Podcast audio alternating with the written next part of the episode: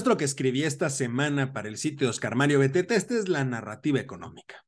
Decía el gran McCraft, no por mucho gastar se obtienen mejores resultados. Cuidado con echar dinero bueno al malo. En los últimos días ha sido tema de conversación y análisis la propuesta para modificar el contenido del artículo 61 de la Ley de Instituciones de Crédito, que de manera específica hace referencia a lo que se hará con los recursos de aquellas cuentas bancarias que se encuentren inactivas y no sean reclamadas. Vamos a ver, de manera puntual el artículo dice, el principal y los intereses de los instrumentos de captación que no tengan fecha de vencimiento o bien que teniéndolas se renueven en forma automática, así como las transferencias o las inversiones vencidas y no reclamadas, que en el transcurso de tres años no hayan tenido movimiento por depósitos o retiros, y después de que se haya dado aviso por escrito al domicilio del cliente que conste en el expediente respectivo con 90 días de antelación, deberán ser abonados en una cuenta global que llevará cada institución para esos efectos. Cuando el depositante o inversionista se presente para realizar un depósito o retiro o reclamar la transferencia o inversión, la institución deberá retirar de la cuenta global el importe total, a efecto de abonarlo a la cuenta respectiva o entregárselo.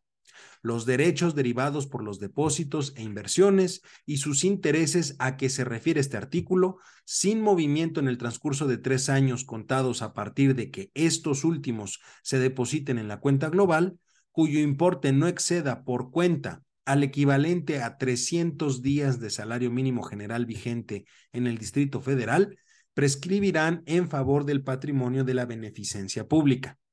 Las instituciones estarán obligadas a notificar a la Comisión Nacional Bancaria y de Valores sobre el cumplimiento del presente artículo dentro de los dos primeros meses de cada año. A ver, al respecto, quisiera dar algunas consideraciones que me parecen pertinentes. Primero, la última modificación a este artículo fue en el año 2008 durante la presidencia de Felipe Calderón. Es decir, no es algo nuevo, aunque así lo quieran hacer ver algunos legisladores y otras personas.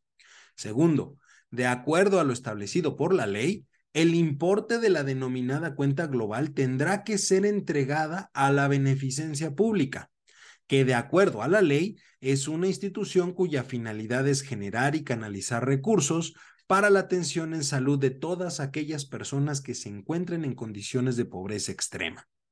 La modificación que se busca hacer implica que ahora esos recursos sean destinados a cuestiones de seguridad pública, a políticas y acciones de combate a la delincuencia, y no a la beneficencia pública. A ver, ¿por qué este cambio? ¿Vale la pena realmente quitarle la posibilidad de atención médica a quienes viven en pobreza extrema por dar más recursos a la seguridad pública?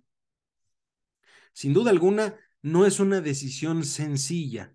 ¿Qué privilegías? ¿Salud de los que tienen menos recursos o la seguridad en general de la población?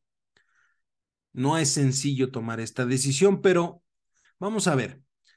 Eh, de acuerdo con la Comisión Nacional Bancaria y de Valores, podrían ser más de 75 mil millones de pesos los que estén disponibles.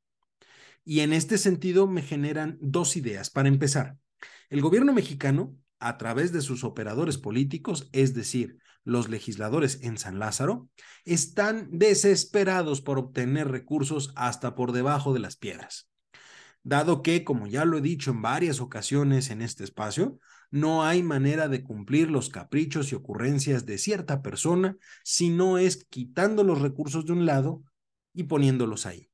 En segundo, no han entendido que aumentar el nivel de gasto en un rubro de ninguna forma asegura que se mejore la situación o se resuelva el problema. Los altos niveles de inseguridad en nuestro país poco más de 3.000 homicidios dolosos en promedio al mes, nada tienen que ver con la cantidad de recursos que se ejercen. Podríamos inclusive dar la mitad del presupuesto del gobierno federal a temas de seguridad y no habría ningún cambio. ¿El motivo? No existe una estrategia que permita disminuir esos indicadores y por lo tanto hacer una modificación no tendría ningún sentido. Por el contrario, solo se privaría a quienes más lo necesiten de la posibilidad de tener una atención médica.